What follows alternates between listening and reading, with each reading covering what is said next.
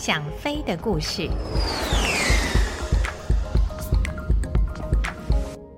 各位朋友，大家好，我是王丽珍，欢迎来到《想飞的故事》这个单元。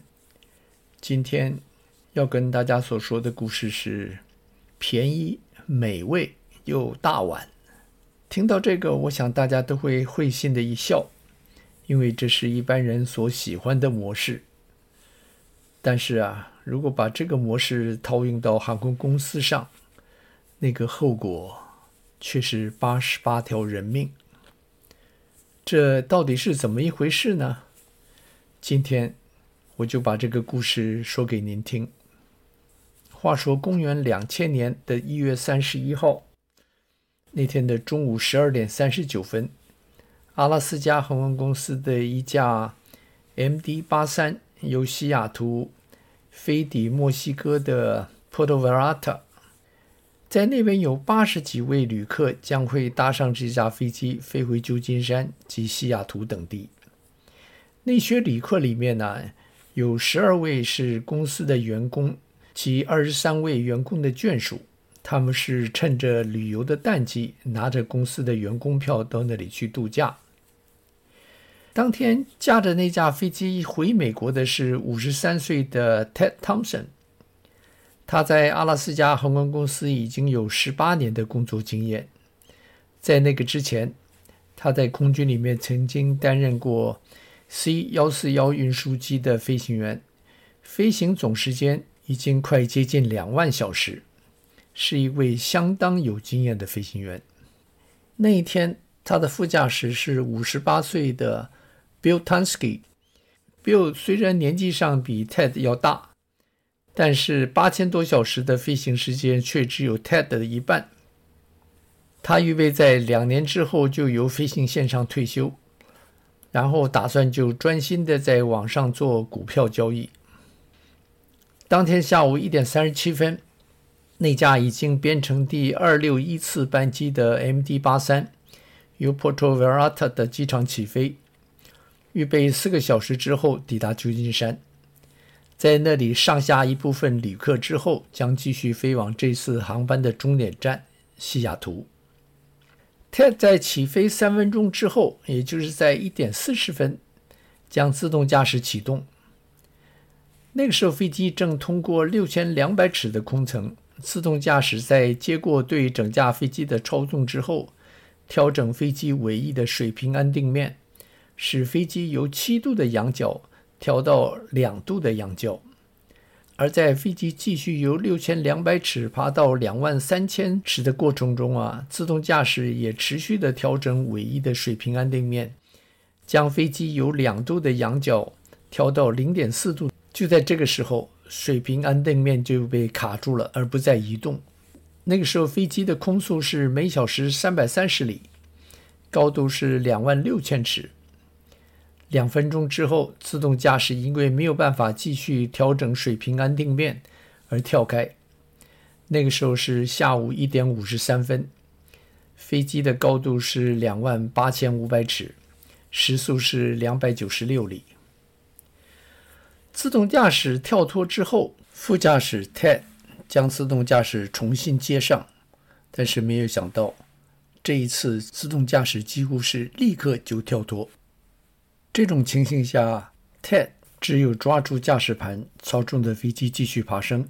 既然飞机在起飞十五分钟之内就发现尾翼卡住及自动驾驶无法操纵飞机的状况，那么任何一个人在知道这种资讯的时候都会问：为什么飞行员在这个时候不立刻调转机头飞回 Porto Viata 落地？其实，如果当初飞行员真的调转机头的话，这一场空难就绝对可以避免。那么，为什么飞行员没有在那个时候返场落地呢？根据飞机制造商 McDonnell Douglas 跟阿拉斯加航空公司所发给每个飞行员的快速参考手册，也就是所谓的 QRH Quick Reference Handbook。里面对没有办法调整水平安定面的状况，并没有让飞行员飞到最近飞机场落地的建议。而且飞机当时的总重量是十三万六千五百磅，比 Porto Vallarta 机场跑道最大落地的重量十三万磅要大。而类型飞机又没有在空中泄油的装备，因此如果要回去落地的话，那么势必要在飞机场附近绕圈飞行几乎一个钟头，才能消耗飞机上六千五百磅的油料。根据这些资料，飞行员没有返回 Puerto Vallarta 的落地是可以理解的。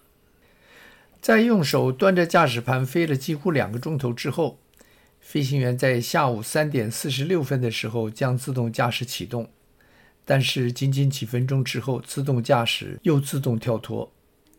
也就是在那个时候，飞行员发现，不问他们用什么方法，都没有办法让那个卡住的水平安定面移动。于是机场 TED。与公司在西雅图的维修部门联络，希望他们查一下那架飞机在以前是否也发生过同样的状况，同时也希望维修部门能够对这个问题提供一些建议。维修部门在电脑上很快地查了一下，发现那架飞机以前从来没有类似的情形发生。维修部门的主管提供了他们一些点子，希望能够帮助他们解决问题。但是他们所提供的那些方法，两位飞行员在之前都已经试过，并未能解决他们的问题。既然这个故障没有办法消除，于是机长 Ted 就决定就近在洛杉矶机场落地。他将公司的调度部门表示，在洛杉矶机场落地之后，希望公司在那边的维修部门可以将尾翼水平安定面的控制系统仔细地检查一下。没有想到，调度部门的那位先生却有不同的看法。他在无线电里面向二六一次班机的飞行员说：“你有任何特别的理由不想继续飞到旧金山，而在洛杉矶落地吗？”面对这个样的问题，Ted 只有耐下心来向那位调度员解释他决定转降洛杉矶的原因。但是调度员却仍然由他的角度去看这件事情。他说。如果你是为了飞行安全的理由要转降洛杉矶，我没有话说。但是我要你知道，一旦你在洛杉矶落地，那么最少要在那里耽搁一个到一个半钟头。尤其是目前旧金山机场还有流量管制。听了他的话之后泰叹了一口气说：“哎，你要我怎么跟你说呢？我实在不愿意听到你拿流量管制这个理由。”因为我考虑的是安全，好吧，我们当然要配合你做最安全的措施。如果你觉得你到洛杉矶落地是为了安全的考量，我们会提供你所有在那里落地的资讯。机长 Ted 可以听出调度员口气中有些勉强，但是他已经没有时间为这件事情去烦恼，他有更重要的事情去处理。阿拉斯加航空公司在洛杉矶的维修部门，那个时候也用无线电与二六一次班机联络。他们已了解飞机上发生了水平安定面卡住的问题。他们问机长是否试过用驾驶盘上面的微调开关及油门控制台上面的水平安定面调整开关。机长泰德告诉他们，该做的、该试的，他已经全部都试过了。但是水平安定面就是不动。他反问那位跟他通话的技工：“那个系统是不是有一个秘密的断电器开关藏在什么地方啊？”那位技工回答说：“应该是没有，不过我会去查一查。”在四点零九分的时候，Ted 告诉 Bill，他决定同时用驾驶盘上的微调开关跟油门控制台上的水平安定面调整开关。两个一道来制动，看看是不是能够将那个被卡住的水平安定面移动。于是他们两个人合作，同时搬动那两个开关。没想到这一次真的将那个卡住很久的水平安定面移动了。它从原来卡住的零点四度俯角变成了二点五度俯角。这个变化顿时让飞机机头下垂，开始以大角度俯冲。飞机由三万一千尺的高度直冲而下，在本身重量所引起的重量加速度及发动机的强大推力下，使飞机的速度一度高达三百五十三里。已经超过飞机三百四十三里的最大极限。两位飞行员完全没有想到，他们的动作竟让飞机进入如此疯狂的垂直俯冲状态。他们在慌忙中将减速板放出，并拼命地将驾驶板向后拉，才将飞机慢慢地由俯冲中改出。惊魂未定的两位飞行员在飞机改平之后，发现他们的高度已经掉到两万三千五百尺。他们互相讨论了一下，觉得不管他们做了什么，那个结果都是他们所无法承受的。因此，他们决定不再去尝试同样的步骤。机长 Ted 继续与航管联络，表示他们有困难控制飞机的扬浮。因此，要求航管给他们两万尺到两万五千尺之间的空层，作为他们飞行的空间。航管在了解他们的困境之后，立刻批准了这个请求。飞机虽然恢复了停飞，但是那个短暂的垂直俯冲却让飞机上所有的人都吓到了。机长 Ted 于是抓起麦克风向后舱的旅客广播：“呃，各位旅客。”我们遇上了一些控制系统方面的问题，我们正设法解决。洛杉矶机场就在飞机的右边，我们预备飞到那里去降落。目前我们正忙着解决这个问题，不过我想这不会是一个很大的问题。大概再过二三十分钟，我们就可以在洛杉矶降落。下午四点十四分，洛杉矶航管台与第二六一次班机联络。问他们想即刻降低高度，或者是再等一下。机长 Ted 回答说：“我想降低到一万尺吧，在这个高度将飞机的外形调好，然后试一下在那种外形下我还能不能安全地控制飞机。如果可能的话，我想在海上做这些事儿。”航管人员在四点十六分指示二六一次班机转向两八洞，并降低高度到一万七千尺。这个时候，机长 Ted 向航管表示，以飞机目前的状况，它需要一段上下五千尺的空间才比较安全。航管人员听了之后，给了他洛杉矶航管中心的另一个频道的代号，并建议他向那个频道联络的时候，向那里要求上下几千尺的高度空间。结果，洛杉矶航管中心给了261次班机一万五千尺到两万尺之间的高度。同时，并通知了几架在附近的飞机，要他们保持对那架261次班机的目视。副驾驶 Bill 也在那个时候问航管人员洛杉矶机场的高度表的设定值。航管人员将30.18的设定值告诉他之后对我回答说：“多谢阿拉斯加两六幺。”那是那架飞机与地面最后的通话。机长 Ted 也在那个时候通知空服员去检查一下，看看是否所有旅客都已经将安全带系妥。这是正常降落的一个步骤。一切就绪之后，Ted 及 Bill 两个人稍微松开一些带杆的力量，让飞机开始下降高度。这个时候，两个人也试着将襟翼及翼前缘的翼缝放出来，飞机的反应非常正常，这让他们放心不少。眼见飞机除了没有办法调整水平安定面之外，其他的方面似乎没有任何问题。Ted 这个时候又想试试可不可能用其他的方法将水平安定面恢复正常。当他将这个想法告诉 Bill 的时候，副驾驶 Bill 迟疑了一下，然后说：“我想在我们还能控制飞机的时候，赶快落地吧。”听了副驾驶 Bill 这么说了之后，Ted 紧跟着说：“哦。”你是这么想吧？好吧，那我们就去洛杉矶去落地吧。就在这个时候，一声金属相碰的声音从飞机尾部传来。你感觉到了吗？Bill 问 Ted。他一定感觉到了什么？嗯，是啊，Ted 简单的回答。大概他急着想知道是哪一个部分出了问题。五秒钟之后，在四点十九分三十六秒的时候，又传来一声巨大的响声。飞行记录器显示，飞机在那个时候开始了最后的俯冲。飞机的俯冲角度之大，一定让两位飞行员大吃一惊。Bill 大叫了一声 “Mayday”，但是这个时候，因为他没有按下通话按钮，所以只有座舱通话记录器记住他这个悲嚎。航管人员并不知道那架飞机已经遇上大麻烦了。推头，推头，推头，推过去，再翻过来。通话器里面传出了这个机场 Ted 的吼声。飞航记录器上显示着飞机俯冲的角度已经超过七十度，左翼已经下垂了七十六度。哎呀，我们倒过来了，我们我们倒过来了，我们必须。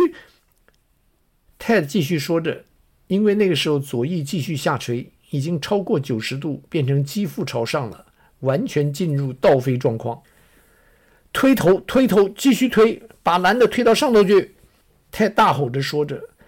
那个时候，因为飞机机腹已经朝天，继续推下去反而会让机头抬高。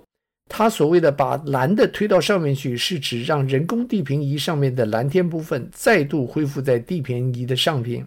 四点二十分十六秒泰德呼叫 Bill 登上左舵，但是不知道因为什么原因，Bill 回答说他登不到左舵。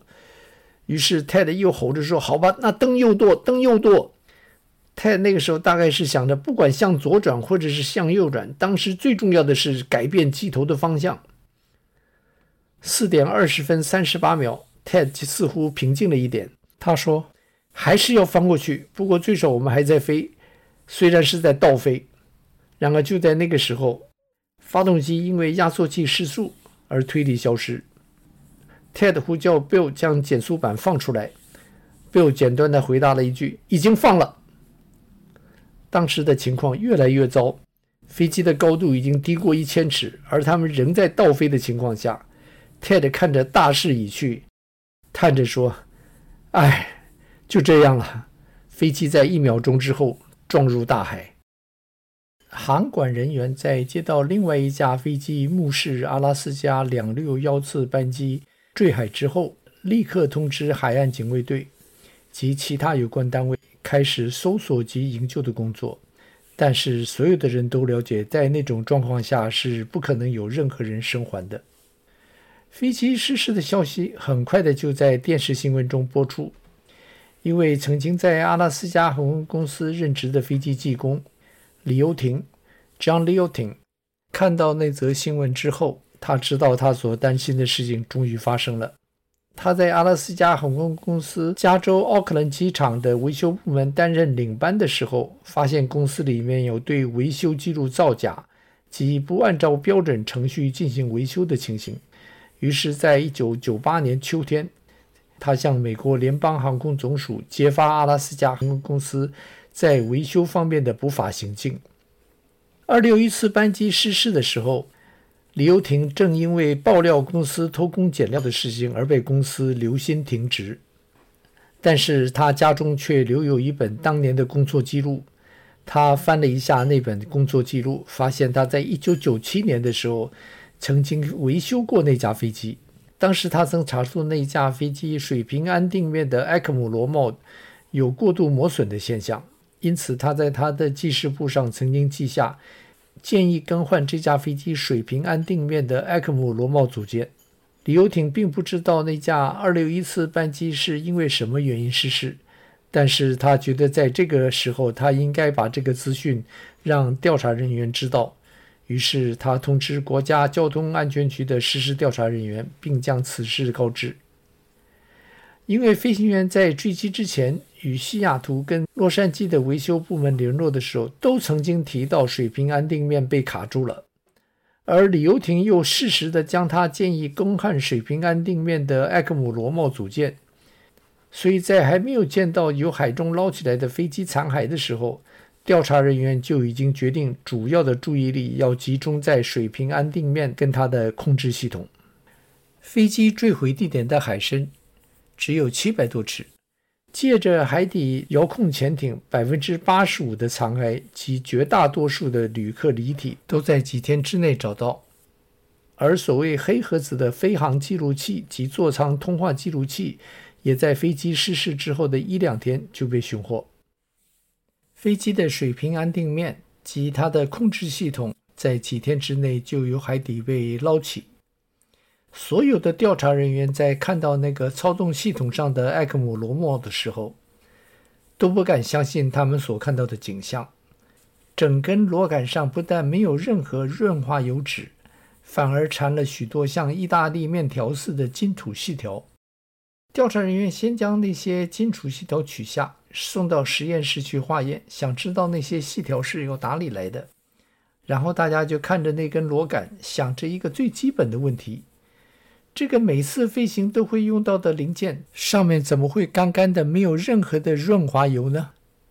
调查人员先是请阿拉斯加航空公司提供那架飞机的维修记录，想由那个维修记录器上面。去了解那根艾克姆螺帽最后一次是什么时候上油润滑的。当阿拉斯加航空公司将那架飞机的维修记录送来之后，整个失事的原因几乎就在那份维修记录中呈现在调查人员的眼前。那份记录中很清楚地记载着上一次水平安定面的螺杆及螺帽上面的润滑油是在1999年的九月间涂上去的。从那之后到飞机失事的四个月之间，飞机已经飞行了一千三百多个小时。根据这型飞机的制造厂商 McDonnell Douglas 在飞机出厂时对使用者的建议是，每飞行六百小时要润滑一次。那么这架飞机很明显的已经超过了润滑期限七百小时了。为什么会超出期限那么久都没有再度上润滑油呢？维修部门表示，公司内部的维修作业手册上已经将那六百小时的期限延长了。调查人员再进一步的检查阿拉斯加航空公司内部的维修作业手册，他们发现，在一九八八年，公司将那根艾克莫螺杆的润滑期限延长到了一千小时。一九九一年再度延长到了一千两百小时，一九九四年又延长到了一千六百小时，最后在一九九六年干脆将润滑期限延长到每八个月润滑一次，而没有任何飞行时数的限制。根据当时阿拉斯加航空公司的飞机使用率来算，八个月的平均飞行时数是在两千五百小时左右。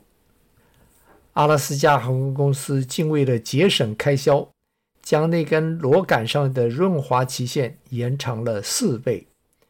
难怪由海底捞起的螺帽及螺杆上面已经没有任何残留的润滑油，而这个时候由螺杆上取下来送往实验室的金属细条，也被实验室证实是螺帽组件里面的螺纹。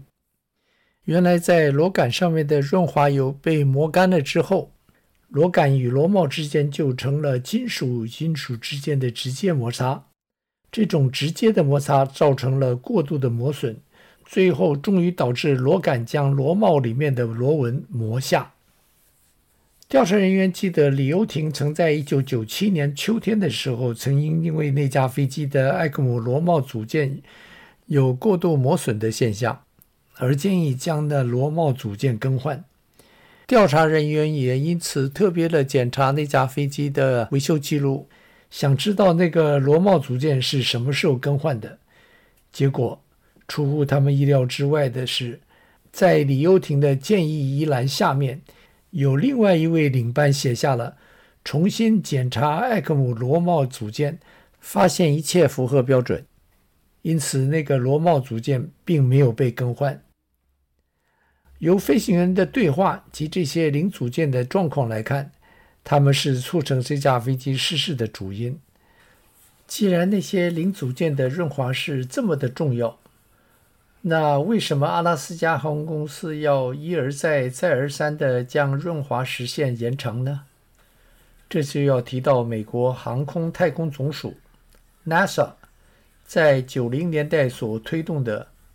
Cheaper, better, and faster 的倡议，这个倡议原本的意思是将一些冗长而对成品没有大用处的行政流程取消，这样可以减少开销，并且将精力用在成品上，而得到便宜、美味又大碗的目的。在航空太空总署的鼓吹之下，一时许多航太机构都抢着想搭上这班列车。因为如果能够将支出减少，那么就会让公司的盈利增加。但是在减少开销的过程中，有些公司，就像阿拉斯加航空公司，竟将品管的部分做大规模的删除，同时将许多定期维修的时限延长。这样在短期之内，也许真的让公司的盈利增加，但是它所带来的负面影响，却是要在几年之后才会逐渐显示出来。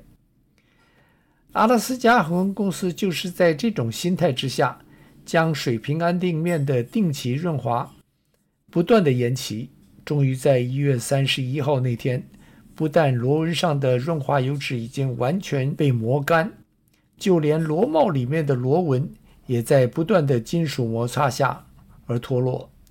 当飞机由 Puerto Vallarta 起飞，爬到两万三千尺的时候，那些脱落的金属螺纹就在螺帽里面将螺杆卡住，水平安定面也就卡在机头向下零点四度的位置。其实，如果那个时候飞行员在那个时候不要试着去重新启动那个已经卡住的水平安定面，飞行员一路上用手抓着驾驶盘来飞，那么一路飞到旧金山落地也不会有问题，只是飞行员会辛苦一些罢了。